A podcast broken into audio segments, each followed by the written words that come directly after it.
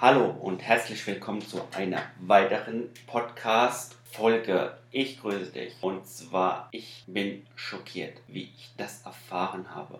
Eine Studie von 1974 beweist, dass 90% aller Aufträge und Positionen an Empfehlungen weitergegeben werden. Und trotzdem gibt es immer noch Menschen, die die Möglichkeit der Vertriebswaffe LinkedIn nicht effektiv nutzen, obwohl sie dort bereits aktiv ein Profil haben, ohne ein starkes Netzwerk und ein professionelles Profilbild, wodurch dich und deine Kunden und Kontakte sofort als kompetente Autorität wahrnehmen und dir das Vertrauen aufgebaut wird, gestaltest du deine Neukundenakquise trotzdem anders da, schaltest du Leads bei Facebook, Instagram, LinkedIn, um neue Kunden zu generieren. Das ist der Fehler. Kaufe keine Leads. Wie gesagt, diese Studie von 1974 zu 90% der Aufträge und Positionen werden durch Empfehlungen weitergegeben. Baue dein Netzwerk in LinkedIn auf oder generell baue dein Netzwerk so auf, dass du Weiterempfehlungen,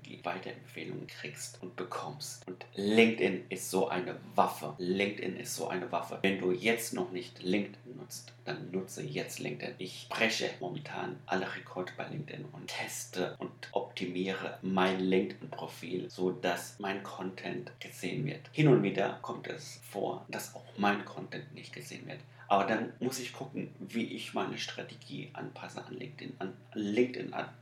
Äh, Algorithmus. So wie bei Facebook, Instagram. Alle diese Social Media Kanäle haben einen Algorithmus. Du musst auch wissen, wer und was deine Zielgruppe ist. Klar, aber bau so dein LinkedIn-Profil aus dass du gesehen wirst. Egal, was du machst, in welcher Position du bist, ob du angestellt bist bei LinkedIn oder selbstständig bist oder Unternehmer bist. Genau. Und ich wünsche dir viel Spaß bei den weiteren Folgen. Ich hoffe, diese Folge hat dir gefallen. Dein Michael.